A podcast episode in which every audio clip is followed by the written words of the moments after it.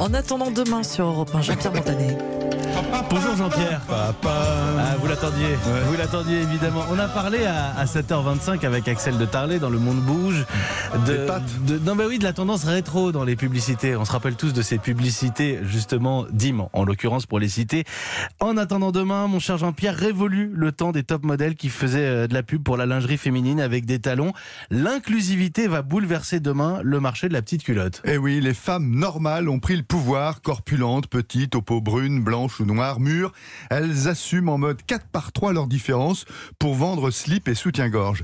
Déboulonner le diktat de la sacro-sainte taille mannequin 90, 60, 90, censé définir les proportions de la femme idéale vue par l'homme, bien sûr. Fardeau d'une beauté parfaite et injuste.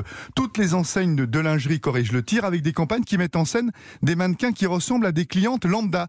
Regardez la dernière pub d'Etam intitulée Oser être soi.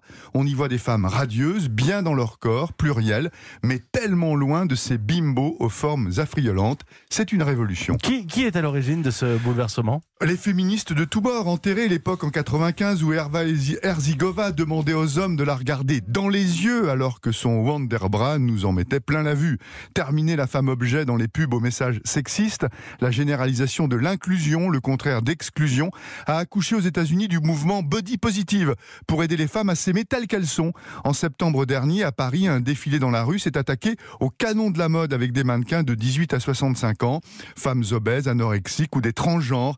Et le body positive est en train de gagner des batailles.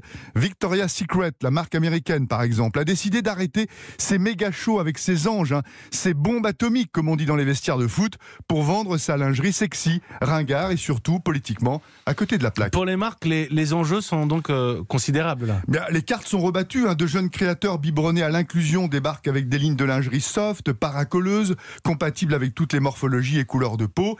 Les cadors historiques du marché sont bien obligés de suivre hein, pour séduire les jeunes générations.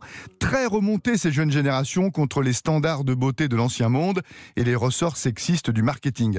Alors demain qu'une célèbre marque qui commence par la lettre A cesse de nous imposer une femme sans tête, au corps parfait, pour nourrir les fantasmes masculins, d'accord, mais pour contenter toutes les femmes, ce qui est légitime, messieurs les créateurs, ne nous inventez pas demain une lingerie tue l'amour. Tous les corps supportent le sexy, l'inclusion peut aussi rimer avec séduction.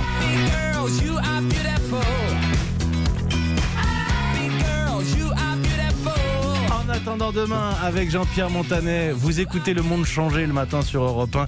La publicité aussi. Et puis vous écoutez Mika. Bon réveil à tous.